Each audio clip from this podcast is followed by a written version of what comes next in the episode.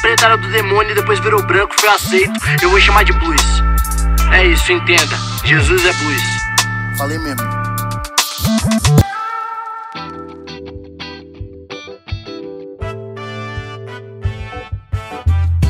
Salve, salve, meus amigos, minhas amigas, como é que vocês estão? Tudo bem? Como é que tá nessa quarentena aí que você tá vivendo, hein? Pelo menos, né, estamos gravando esse podcast em plena quarentena. Talvez você que esteja ouvindo isso aqui daqui milhares de anos não vai entender do que eu estou falando, mas sim, estamos em quarentena. Estamos dentro de casa, de pijama, de pantufa. Ah, falando nisso, tome cuidado, hein? Que é muito possível que nessa quarentena você fique andando descalço dentro de casa. Né? E tome cuidado porque, segundo Marco Feliciano, né, pastor Marco Feliciano, o demônio ele se apossa das pessoas justamente por, essa, por esse contato do pé da pessoa com o chão. Então você não deve andar descalço, hein?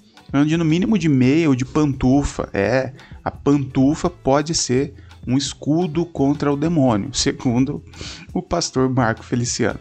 Mas é isso, eu vou chegando aqui, eu sou o pastor João Paulo Berlofa, para mais um episódio desse podcast aí chamado Jesus o Negro Nazareno, né? Acompanhando passo a passo da vida de Jesus. Terminamos o Sermão da Montanha no último episódio, né? Finalizamos capítulo 7 do Evangelho de Mateus. Mateus capítulo 8 começa com Jesus é, continuando a sua viagem, né? O seu, seu rolê pelo mundo.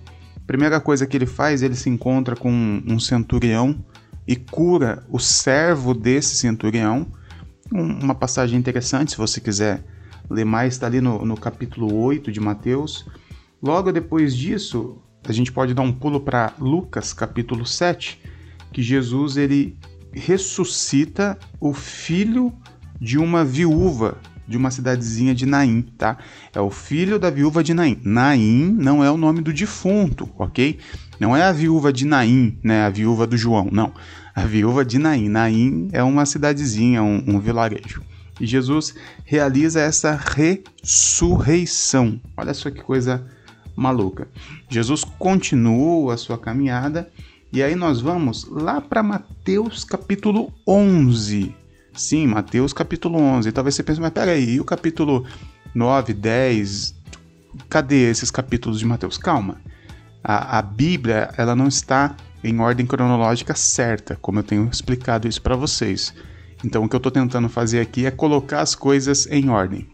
Então sim, Mateus capítulo 11, né, nesse espaço de tempo, né, quando acaba o sermão da montanha e Jesus continua a sua caminhada, encontra o centurião, a viúva de Naim, nesse todo espaço de tempo é o suficiente para algumas informações sobre Jesus chegar até João o Batista, que ainda está vivo.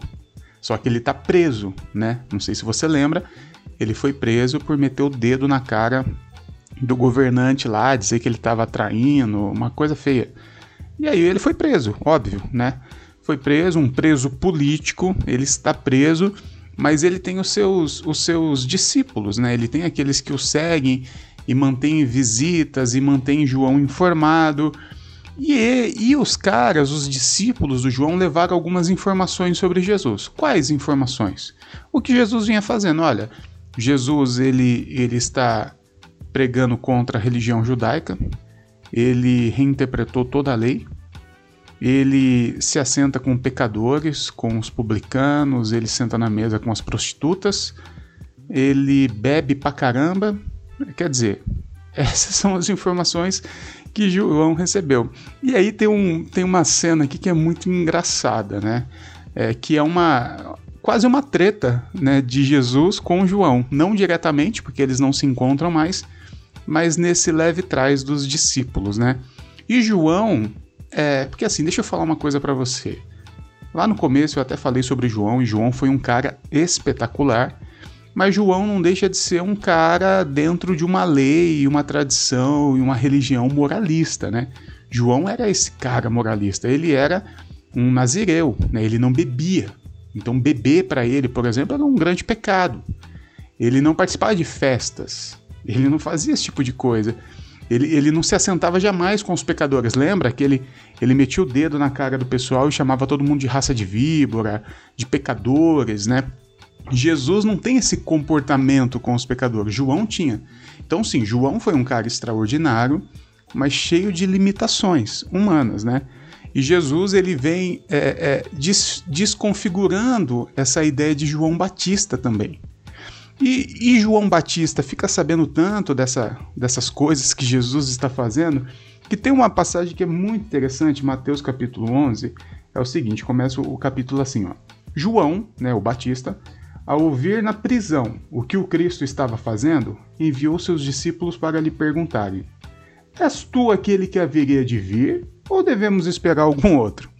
E aí eu quero que você lembre lá daquela passagem que eu falei lá nos primeiros episódios, não sei se está o 4, 5, 6, não sei, que João, quando vê Jesus, ele fala: Eis o Cordeiro de Deus que tira o pecado do mundo. E aí eu expliquei toda a questão ali. Então João tinha certeza que Jesus era o Cristo, aquele que a religião, a tradição, a história toda de Israel aguardava. E ele tem essa certeza, ele aponta, ele faz o discurso e tal. Quando Jesus começa a ir na contramão de algumas coisas que o próprio João acreditava como verdadeiras, o João fica em dúvida. Fala: peraí, eu sei que eu falei que você é o cara, mas é você mesmo? Será que não é outro? Será que eu e você a gente não tá enganado, não? Você mesmo tá enganado sobre você e eu acabei entrando na, na onda? Será que não é outro cara aí, não, que é o Cristo que vai vir? E olha só que coisa maluca! João começa a desconfiar de Jesus e desconfiar da, da, da, sua própria interpretação sobre Jesus, porque Jesus não cumpria alguns rituais que o João cumpria. Olha só que coisa maluca.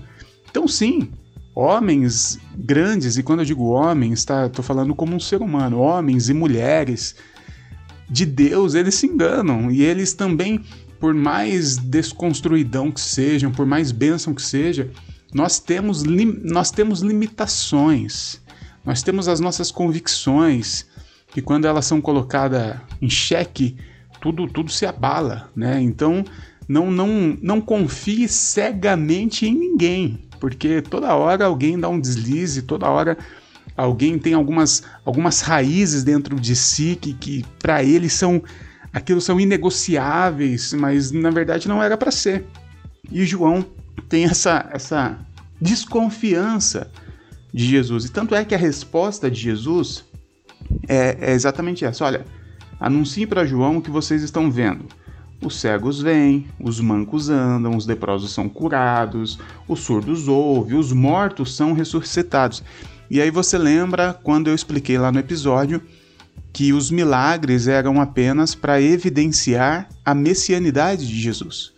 Então Jesus reafirma isso, fala: olha, por mais que, que eu não pareça com o que você esperava de mim, eu estou fazendo aquilo que o Cristo faria. Então, não fale para não, não discuta com o João teologia, tá? Não, ele não vai entender.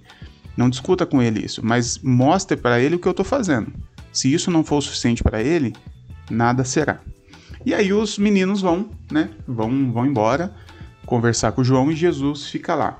Jesus ficando lá, ele começa um discurso com os seus discípulos e com as pessoas que estão ao redor sobre João Batista, né? E Jesus, é, mesmo depois dessa desconfiança de João Batista sobre a sua pessoa, Jesus reafirma os seus elogios a João Batista. E ele continua dizendo: olha, João Batista é um profeta sim. João Batista foi o cara que preparou o caminho para minha chegada sim. Porque se os meninos vieram perguntando essa desconfiança de João Batista, a galera provavelmente começou a ficar lá, ih, lá, João tá maluco, hein? João ficou gaga lá na, na cadeia, deve ter apanhado muito na cabeça. Será que João é esse cara mesmo? E Jesus fala: não, ele é sim, ele é sim. E aí Jesus, ele, ele meio que explica por que, que João era daquela forma. E ele condena a maldade de toda uma sociedade. Em vez de ele atacar João dizendo, pô, João é um cabeçudo, né? Moralista. Não, Jesus ele condena a sociedade que impregnou em João Batista ser tão é, é, conservador, fundamentalista dessa forma. E ele começa a falar sobre aquela geração. E, ele, e ele condena a maldade daquela geração. Tudo isso a gente está aqui em, em, Mateus capítulo 11, tá bom? E aí, lá no, no versículo 18, é, Jesus fala assim: ó, Pois veio João, que jejua e não bebe vinho. E dizem: Ele tem demônio. Aí veio o filho do homem, né? Eu, comendo e bebendo. Aí vocês dizem: Você é um beberrão. E olha aqui que interessante: Jesus era chamado de beberrão. Beberrão aqui é, é bebum, tá? Bebum. É a mesma coisa que você levar um cara. Você fala, o cara é mó bebum. É essa a palavra, beberrão. Jesus bebia mesmo. Bebia a ponto de ser chamado de beberrão. O que Jesus está fazendo aqui é falando: olha, João, que era meio moralista, nem colocava vinho na boca, vocês xingavam. Eu que bebo, vocês chamam de bebum. Ou seja, o que, que vocês querem? O que, que vocês estão querendo? E aqui fica em evidência algo que eu, que eu acho importante a gente falar aqui, que muita gente pergunta e às vezes eu não tenho nem muita paciência para ficar explicando, que é algo tão batido, né? Que é acerca da bebida. Ah, beber é pecado? Olha, irmão, se beber é pecado, Jesus pecou muito a ponto de ser chamado de muito pecador, né? De beberrão, ou seja, um pecador muito com muita convicção dentro deste pecado. Beber não é, nunca foi pecado. Jesus ele, o primeiro milagre que ele fez foi transformar água em vinho, tá? Não foi em Coca-Cola, não foi em suco de uva, foi em vinho. Jesus ele era chamado de beberrão, como eu estou dizendo aqui. Quando ele foi falar sobre o seu sangue, simbolizar a nova aliança, ele usou o vinho. Então, assim, não tem problema nenhum em beber, tá bom? Na verdade, e aí você pode até se escandalizar comigo aqui, não há problema nem em ficar bêbado. A Bíblia não fala que é o problema ficar bêbado. Ah, não se embriague com o Espírito Santo. Sim, não se embriague com vinho, mas enchei-vos do Espírito Santo. O que, o que está dizendo ali é assim, ó, você não pode colocar a sua felicidade na embriaguez, tá bom? Se você se embriaga o tempo todo para viver a vida, então você tem um problema. Então, o que a Bíblia fala sobre a bebida é: não deixe que ela te controle, assim como qualquer outra coisa, assim como qualquer outro elemento. A bebida, a Coca-Cola, a novela, o dinheiro, eles podem ser um problema a partir do momento que nós não sabemos viver sem e aquilo nos controla. Jesus bebia, eu bebo, eu espero que você beba também, porque é bom, tá? Tente não se embriagar, porque a embriaguez ela altera a sua consciência e a maioria das pessoas fazem coisas que depois se arrependem quando estão bêbados, mas não deixe também que as pessoas coloquem uma carga que não existe nisso, tá bom? Eu vou ficando por aqui, vou tomar uma cervejinha, espero que você faça o mesmo. Me segue no Instagram, arroba Beijos.